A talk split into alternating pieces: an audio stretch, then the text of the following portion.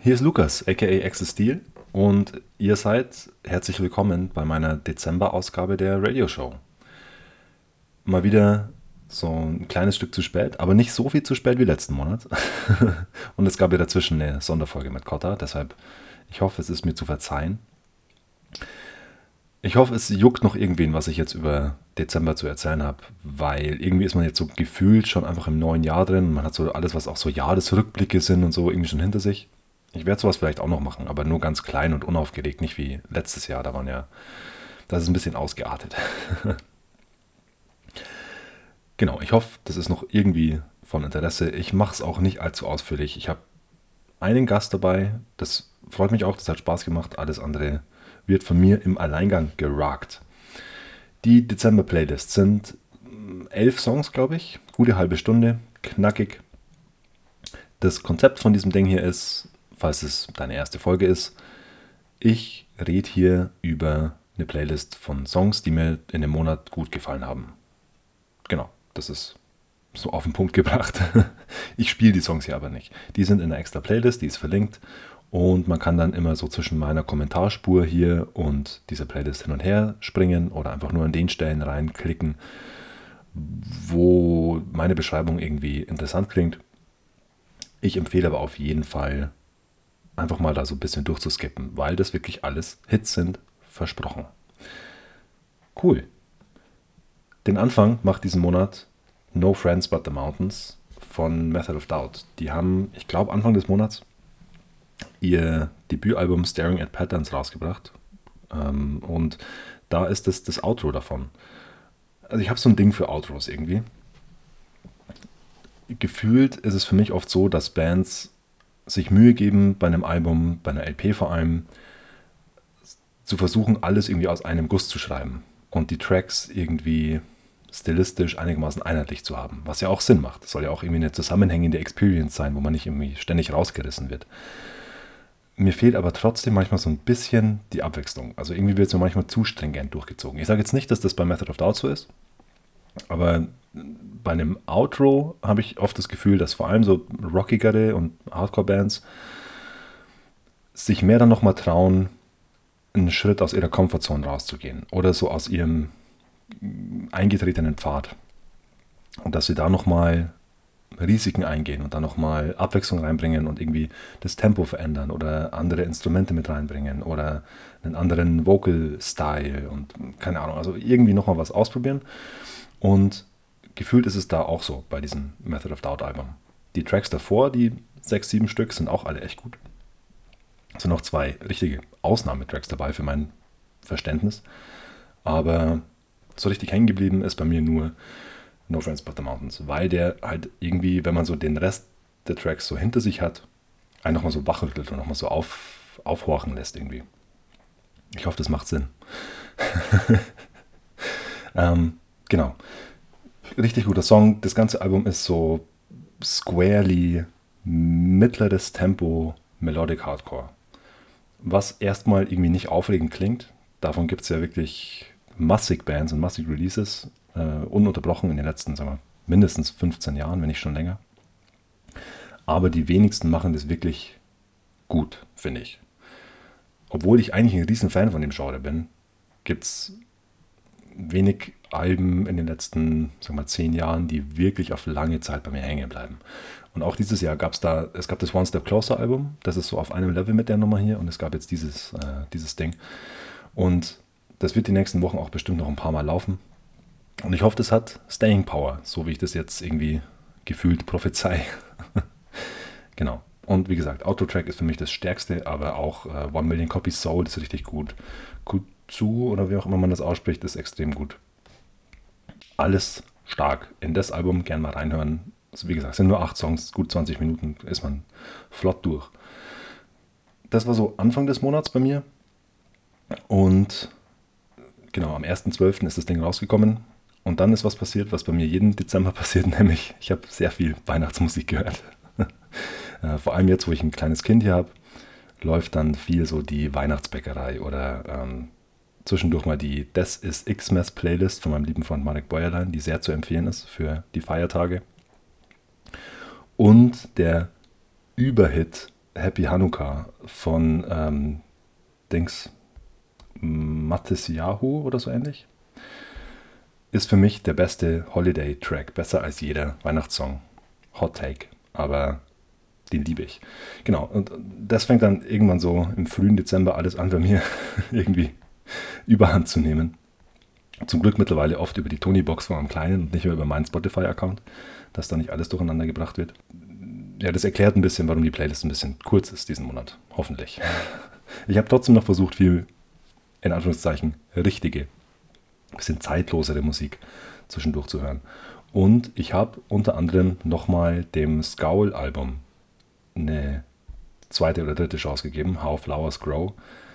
Das kam raus äh, Ende November und die ersten ein, zwei Wochen, als es draußen war, habe ich so mal gehört und war irgendwie ein bisschen mm, nicht enttäuscht, aber so ähm, ja, underwhelmed, unterwältigt. Genau, das ist Jesus. Ähm, weil, ich weiß gar nicht warum. Ich glaube, weil der, ah, nee, das passiert mir eigentlich nicht. Da bin ich auch eigentlich echt stolz drauf, dass mir das nichts ausmacht, wenn ein Album gehypt ist und dann nicht das perfekte Überalbum ist, sondern halt einfach nur ein gutes Album. Normalerweise kann ich das gut wegstecken. Ja, aber da hat es mir ziemlich doch was ausgemacht. Und ich glaube, es ist mir eigentlich zu schnell, wenn wir ehrlich sind. Eigentlich ist Scowl einfach von dem, was die spielen, nicht mein Tempo. Und ähm, ich weiß nicht, warum ich dann überhaupt hohe Erwartungen hatte. Wahrscheinlich hätte ich die einfach nicht haben sollen. Ähm, und es ist ein saugutes Album auf jeden Fall auch.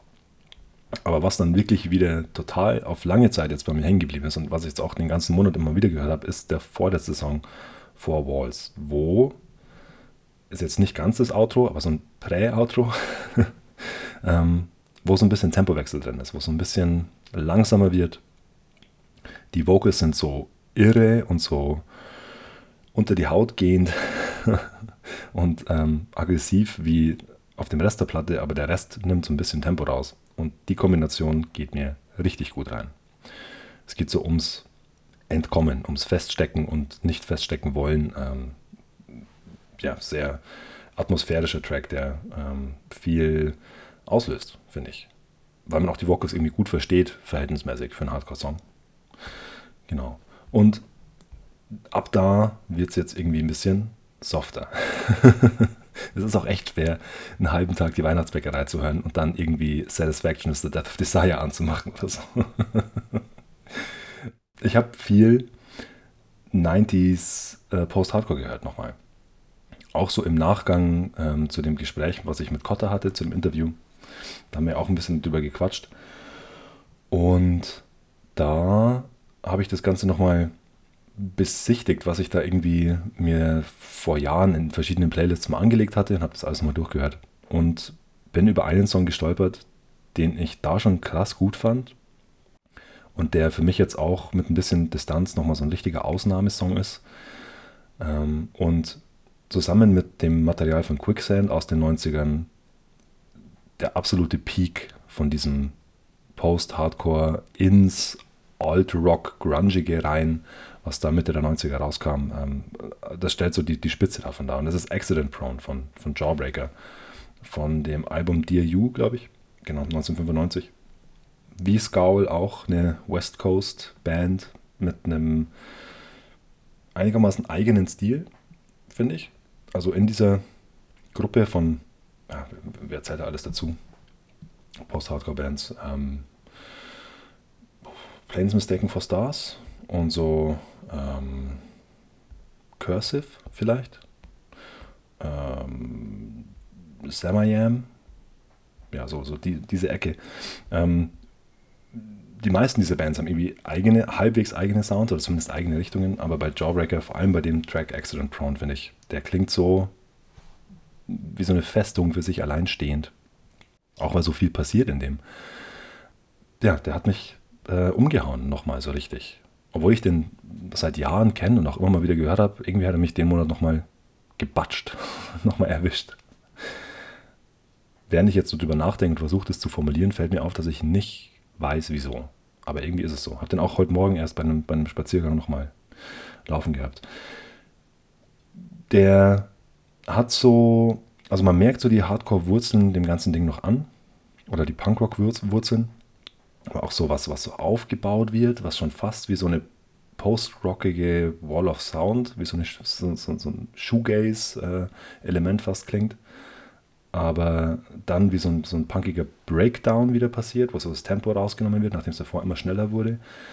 Also so vom, vom, vom Songwriting her sehr rockig, ein bisschen punkig und es sind so Sachen, die man versteht, wenn man seit Jahren hauptsächlich Hardcore und, und äh, schnelle, harte Gitarrenmusik hört, dann, ähm, dann ist das was, was einem nicht völlig fremd ist. Während halt viele so Shoegaze-Sachen zum Beispiel, da kapiere ich nicht, wie so ein Songaufbau funktioniert. Da verstehe ich den, also die Strukturen davon nicht. Und das kann ich irgendwie nachvollziehen. Vielleicht ist es das. Naja, ähm, gutes Ding auf jeden Fall.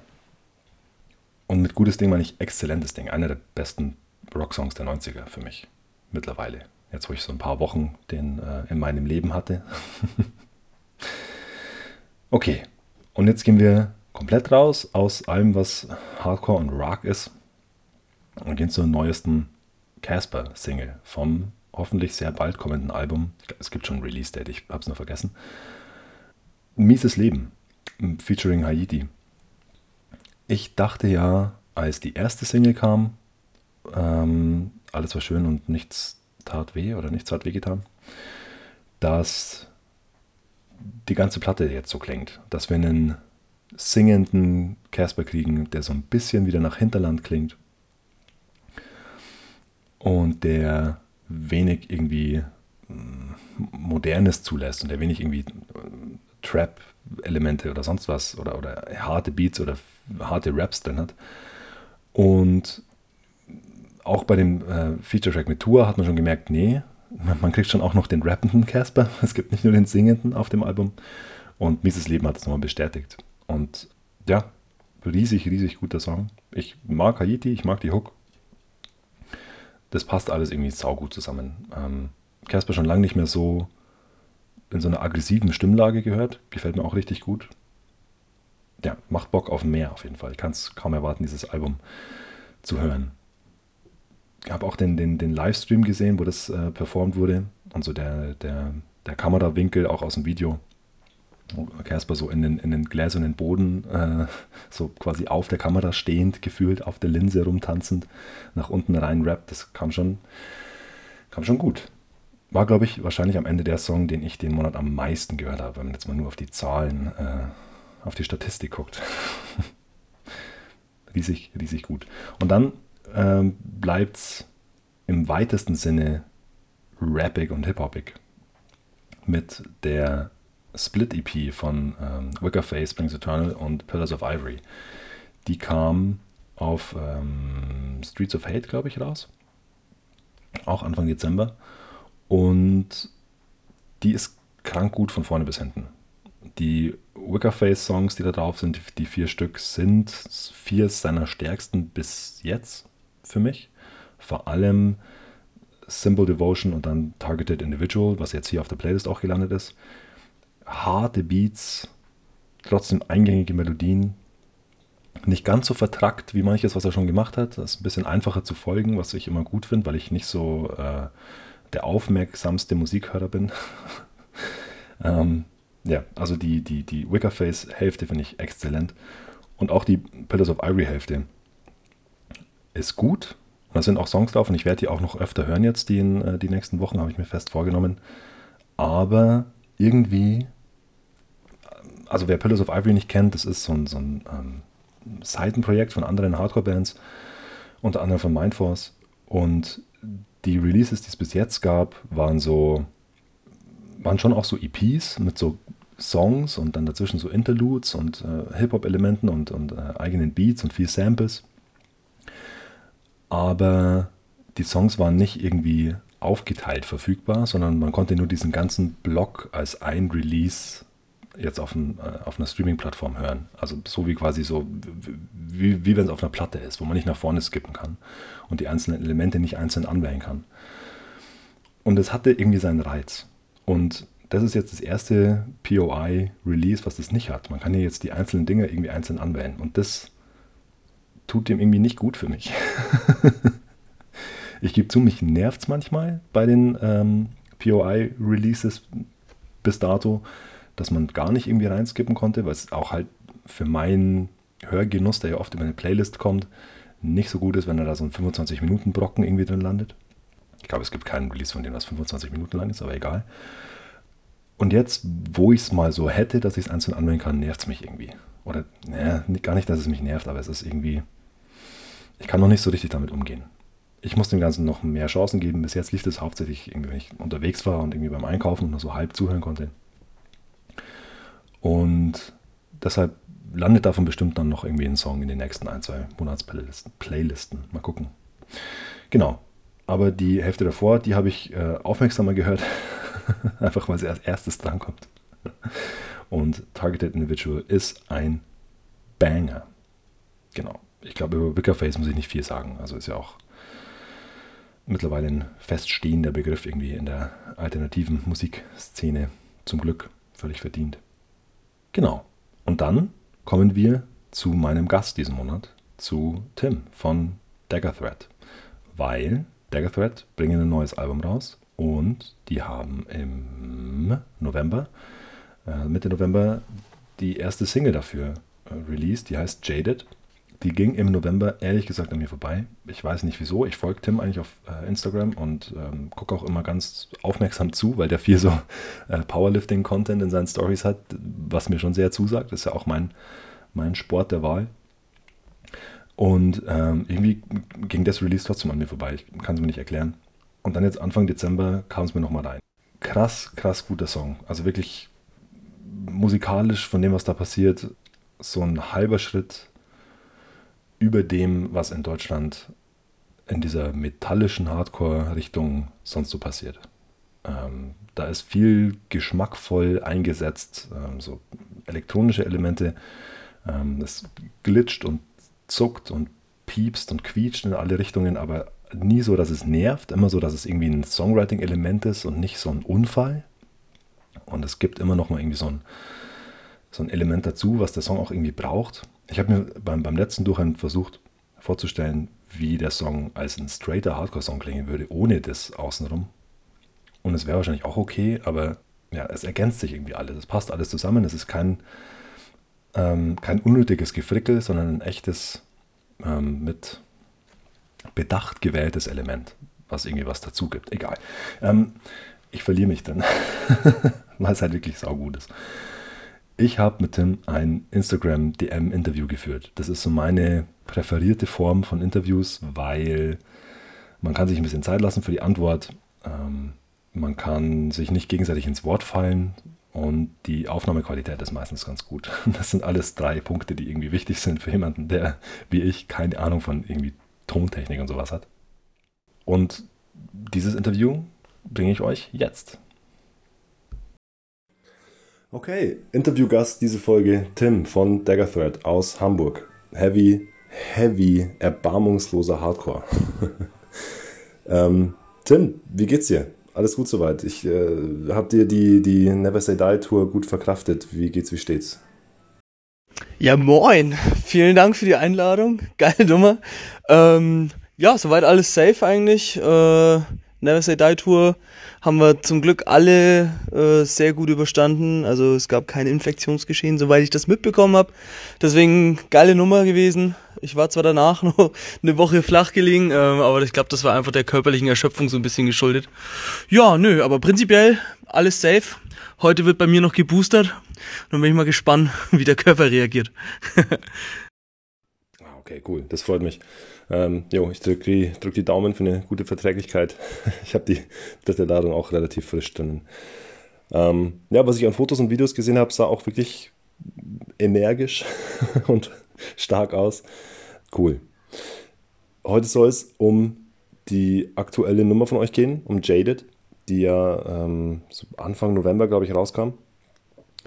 Zuerst mal, bevor wir da inhaltlich oder sonst wie reingehen, wie ist das Release einzuordnen? Also ich, ich, glaube, gelesen zu haben, es ist, soll so die erste Single sein vom, vom nächsten Album, was ja für so April, Mai, glaube ich, angekündigt ist.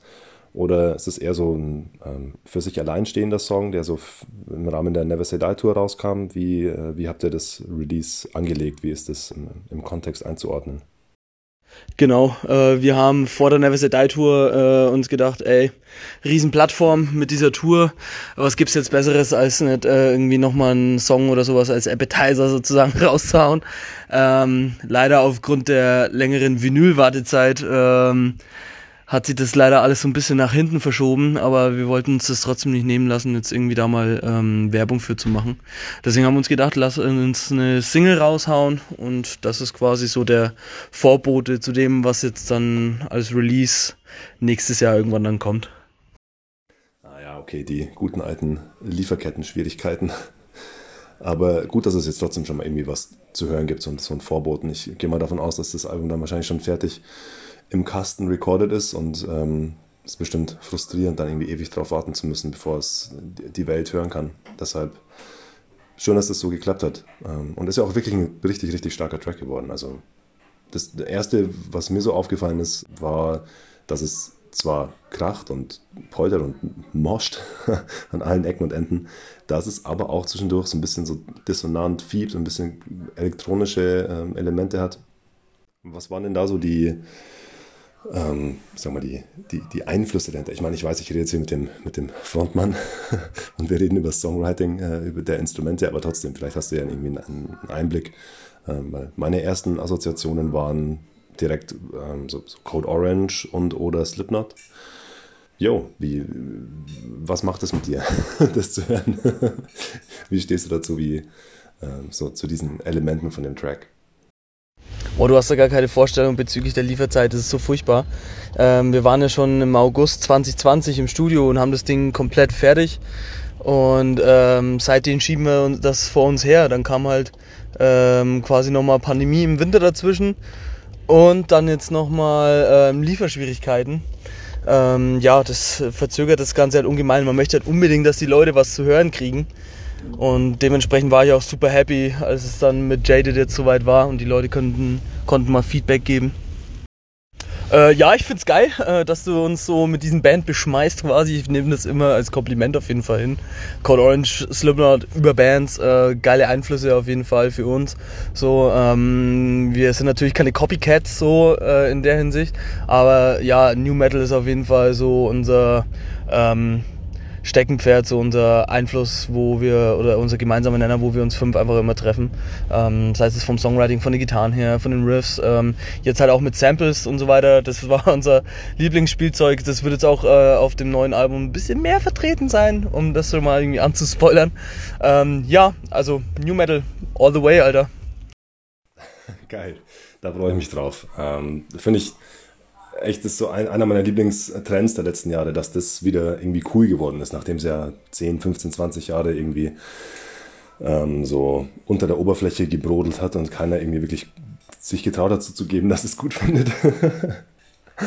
ähm, war das für dich persönlich auch so die erste härtere Musik, mit der du in, in Verbindung gekommen bist? Irgendwie so ein, so ein, so ein Einstieg in ähm, die ganze Mucke, die du jetzt hörst und magst?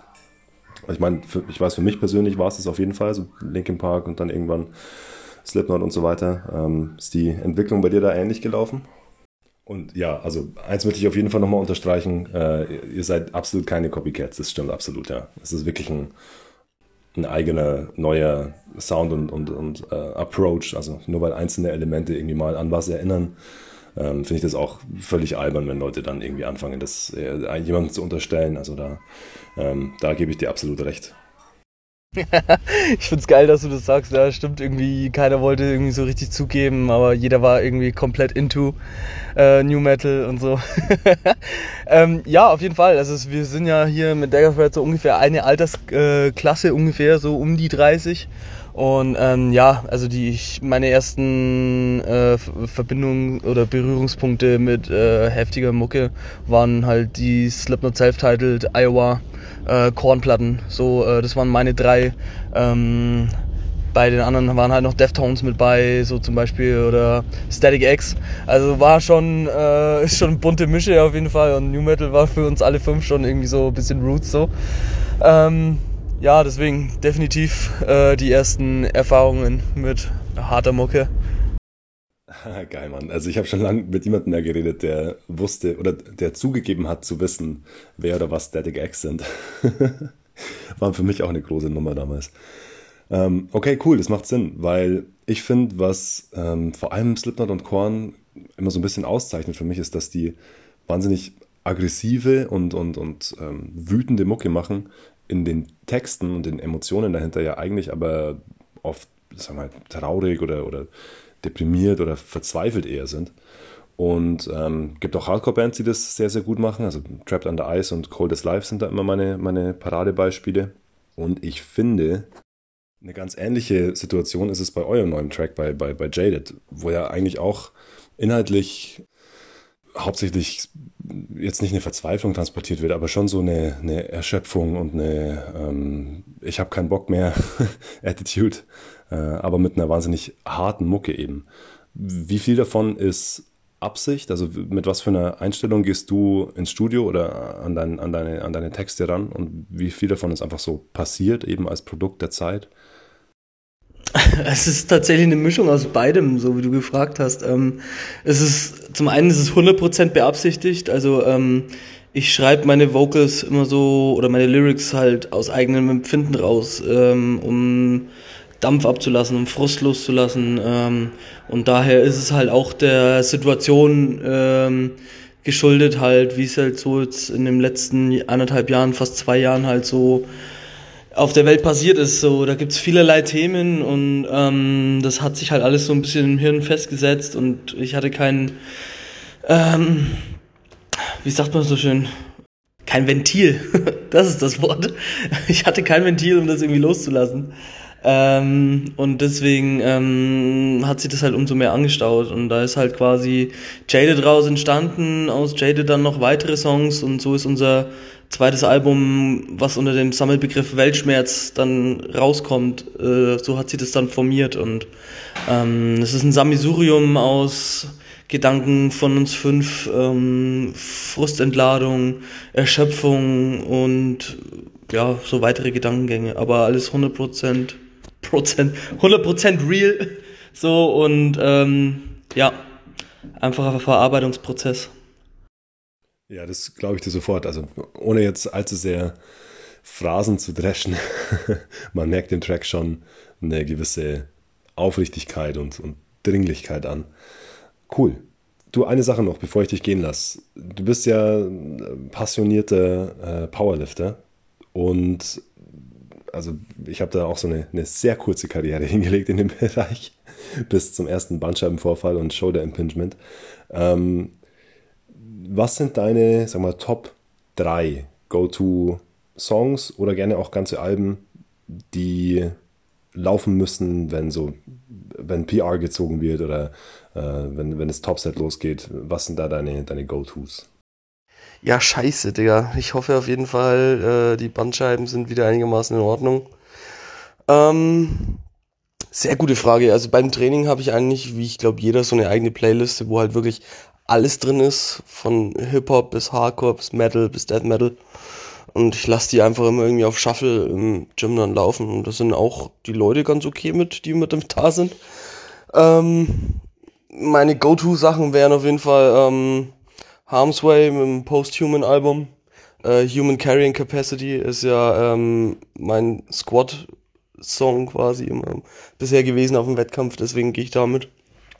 Ich würde noch empfehlen äh, Rival Mob, Mob Justice. Und ähm, ich nehme noch Tupac mit dem All Eyes on Me Album, Alter. So ein bisschen auch ein paar Tracks mit drin in meiner Playliste. Ja, kann ich empfehlen. okay, geil. Danke dir. Ähm, in die Tupac muss ich mal wieder reinhören. Das habe ich das letzte Mal mit wahrscheinlich so 15 oder so irgendwo laufen lassen. Nice. Okay, Tim, vielen lieben Dank, dass du dir die Zeit genommen hast. Ähm, hast du noch irgendwelche abschließenden Worte, bevor wir das Ding hier zumachen? Ich habe zu danken. Vielen Dank für die Einladung. Ähm, ich wünsche allen Hörerinnen und Hörern äh, entspannte Feiertage, guten Rutsch ins neue Jahr. Bleibt mir alle gesund. Äh, holt euch alle die dritte Impfe ab und äh, ich wünsche uns allen, dass wir da heile irgendwie rauskommen und dass wir uns irgendwo im Frühjahr, Sommer irgendwo wieder auf Shows wiedersehen. Ja, checkt auf jeden Fall weiterhin äh, Axel Steel Radio Show aus. Der Typ hat Ahnung und weiß, was er macht. Hardcore für immer. Haut rein. Cool. Vielen lieben Dank, Tim. Das hat wirklich Spaß gemacht und ich bin sehr gespannt auf das, was noch kommt. Und ähm, ja, hat mich wirklich gefreut, diese Unterhaltung führen zu dürfen. Genau, hört Dagger Thread, hört den Track und dann ähm, hört weiter die Playlist, weil da kommen noch mehr Hits. um Gottes Willen, das klang so radiomäßig gerade, das kann ich gar nicht. Genau, der nächste Song ist Biffy Clyro, Fever Dream von Balance Not Symmetry, dem 2019er Album, glaube ich, plus minus. Ähm, ich habe mit, auch mit Kotta wieder, ähm, unter anderem auch über Biffy Clyro viel geredet, weil der, glaube ich, einen Track von denen auch in seiner Liste hatte. Und der hat mir empfohlen, da nochmal reinzuhören, weil ich habe viel, viel Biffy Clyro gehört, so 2010 rum, als, ähm, als Only Revolutions rauskam. Das war ja ein Riesenhit. Und es sind noch Songs drauf, die ich heute noch gut finde, die ich schon lange nicht mehr gehört habe oder ähm, nur sehr wenig höre, aber die trotzdem noch connecten mit mir, sage ich jetzt mal. Mountains zum Beispiel, ähm, Know Your Quarry, That Golden Rule, ja, alles, alles richtig gute Songs. Und dann kam 2013 Opposites raus und hat mich irgendwie nett abgeholt, so richtig. Da sind auch ein, zwei gute Tracks drauf, aber ab da war es mir irgendwie klar, okay, das geht jetzt irgendwie in eine Richtung, die mich nicht mehr so juckt. Und dadurch habe ich alles, was danach kam, nicht mehr mitbekommen. Und dann hat Gott mich aber darauf hingewiesen, dass da schon auch noch Hits drin stecken. Und dass ich mir vor allem dieses Balance and Symmetry Ding vielleicht mal anhören sollte. Und auf diesem ähm, interessant klingenden, aber sehr langatmigen Stück Musik ist ein Track versteckt irgendwo in der Mitte, der krank ist. Und das ist Fever Dream. Das ist fünf Minuten lang ein seicht instrumentierter, komplett aus dem Synthesizer kommender, fast schon poppiger Song, der aber trotzdem so ein angespannt klingt ein bisschen die, die einzige echte, ähm, also echte, analoge irgendwie Instrumentalisierung, die ich raushauen kann, ist, glaube ich, zwischendurch mal so eine Hi-Hat, die irgendwie halbwegs nach einer richtigen Hi-Hat klingt und alles andere kommt aus dem Computer. Was erstmal, finde ich, nie ein gutes Zeichen für eine Rockband ist, aber egal. Weil es trotzdem gut gemacht ist und weil es trotzdem Atmosphäre hat und weil auch die Stimme trotzdem noch überzeugt. Das ist auch immer so das Hauptmerkmal für mich von, von Biffy Clyro neben den, den Riffs und den Melodien ist das schon auch immer wichtig und das, das klappt hier schon auch in dem Track. Außerdem gibt es so ein Detail, es gibt so eine ganz nach Plastik klingende Crash-Symbol in, dem, äh, in, dem, in dem Track und die kommt das erste Mal rein in einer Zeile, die geht irgendwie I picked up my home and smashed it to smithereens oder so ähnlich. Und so zwischen diesen beiden Zeilen kommt das erste Mal so ein, dieses dieses sehr künstlich klingende Crash, äh, Crashbecken. Und das, ja, weiß auch nicht warum. Das ist jetzt kein, kein Drum-Nerd-Gelaber, das ist noch so sehr oberflächlich, aber trotzdem, ja, war es ein Detail, was mich irgendwie amüsiert hat. Und dann nach fünf Minuten, der Song ist insgesamt sechs Minuten lang, eskaliert das Ganze. Und dann kommt so eine dronige Gitarre, oder ist es vielleicht ein Bass, müsste ich jetzt nochmal hören. Da kommt das echte Schlagzeug und es kommen irre Vocals. Also da wird geplärt eine Minute lang. Und so dieser 5 Minuten Aufbau, der so dahin führt, um da dann eine Minute lang zusammenzubrechen und dann am Ende in so Halleluja-Chören sich wieder aufzulösen, ist eine Tortur. Vor allem, weil es eben auch am Anfang nicht nur catchy ist, sondern auch die ganze Zeit schon sich so ein bisschen so, es wird schon so prophezeit, dass es jetzt gleich irgendwie alles schief geht. Aber es ist, es lohnt sich, finde ich. Genau geht auch so eigentlich, wie auch schon am Anfang der Playlist, der, der, der Jawbreaker-Track, geht so gegen meine Hörgewohnheiten, weil es so dreimal so lang ist wie ein Song, den ich normalerweise hören würde. Aber der Payoff ist so grandios, dass ich es durchhalte und auch gern durchhalte. Und ich habe auch den Song wirklich sehr viel gehört tatsächlich. Ist auch so ein Autofahrsong für mich, wie vieles, was halt ein bisschen länger ist. Und dann geht's rockig weiter. Moment, ich muss mal kurz einen Schluck von meinem zuckerfreien Monster trinken. Das wird nicht rausgeschnitten, das bleibt drin. Dann geht es weiter mit einer sehr jungen Band mit dem Namen Signature. Die hat ihre Self-Titled EP oder Demo oder was auch immer das ist, rausgebracht, äh, auch Anfang Dezember.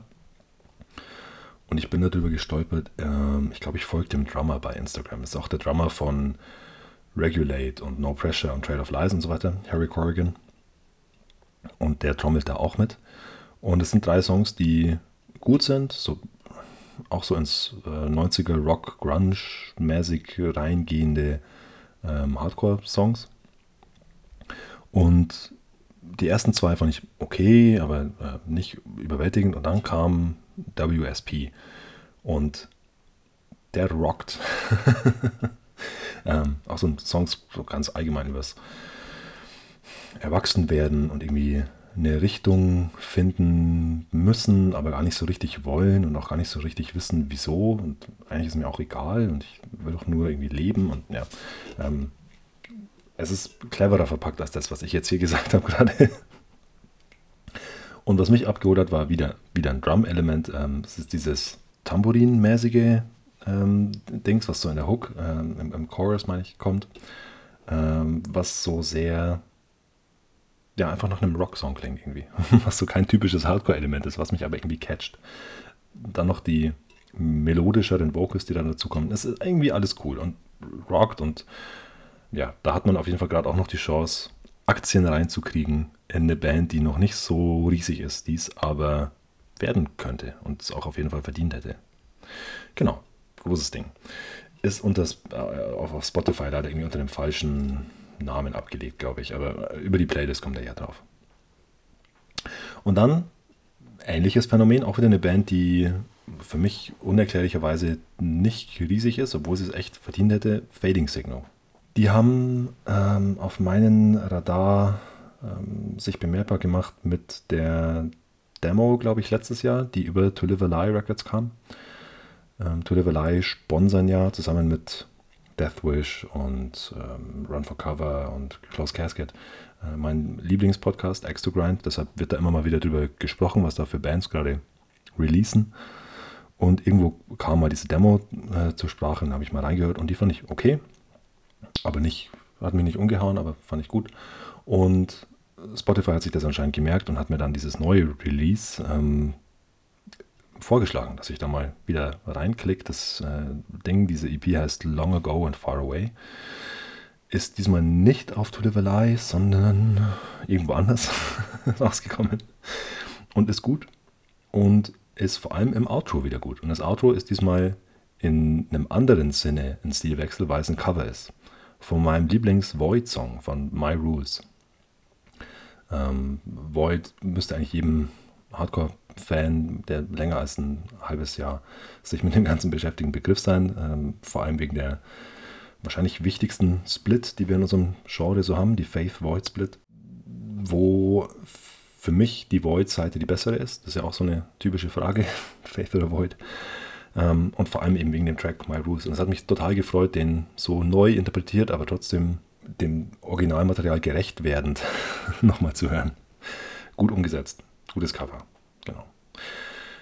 Und dann kamen äh, jetzt nochmal zwei Songs, die ich ewig lang irgendwie auf dem Pile of Shame liegen hatte und die ich jetzt die, in den allerletzten Dezembertagen ähm, dann nochmal viel auf, auf Dauerschleife gehört habe.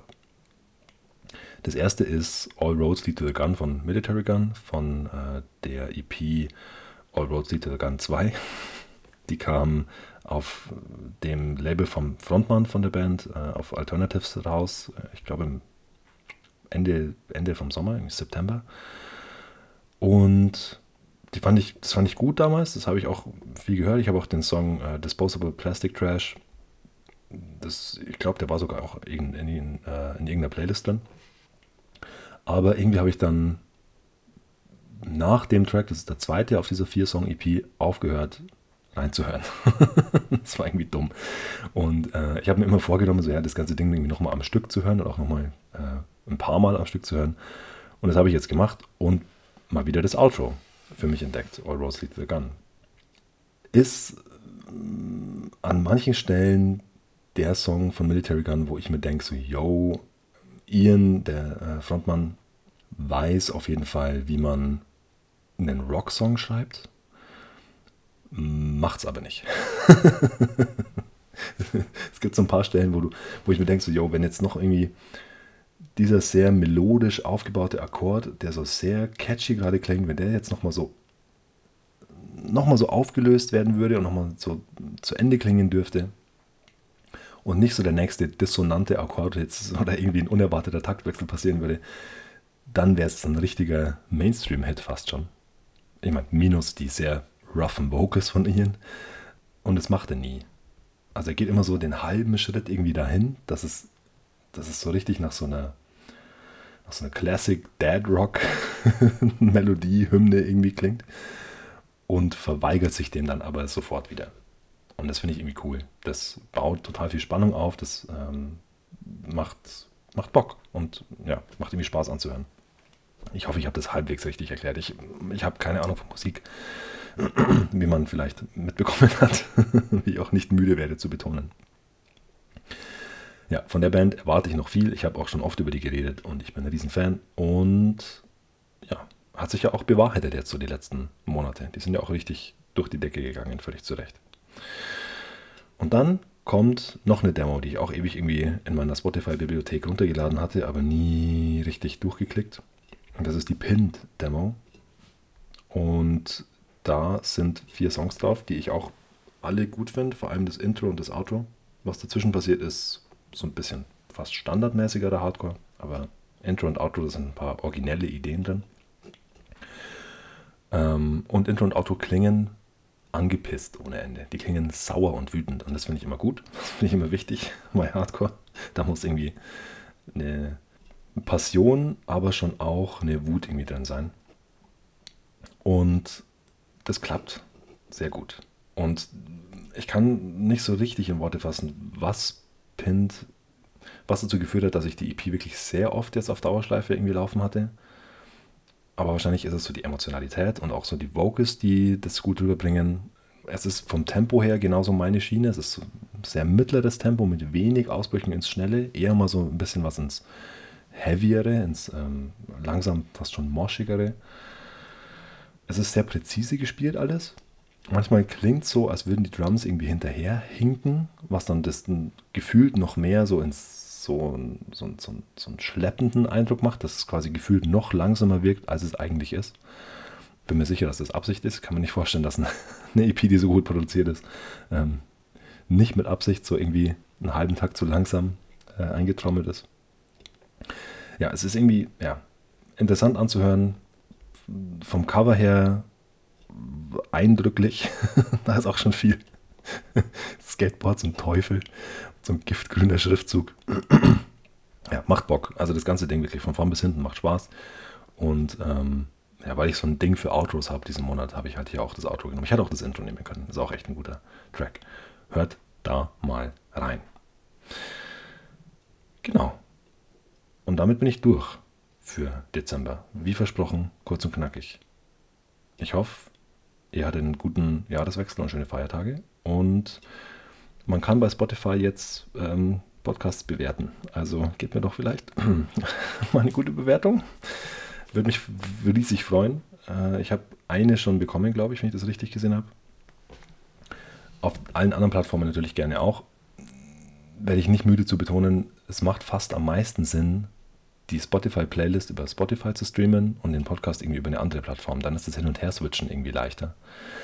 Aber das ist natürlich euch überlassen. Gell? Ich verdiene ja hiermit nichts. Egal, wo ihr es hört. cool. Ich glaube, das war's. Ähm, viel Spaß mit der Kiste, viel Spaß mit der Playlist. Und wie gesagt, ich versuche noch mit einem Jahresrückblick irgendwie zu kommen im Januar. Und wenn nicht, dann Anfang Februar mit der nächsten Folge. Bis dahin. Alles Gute. Ciao.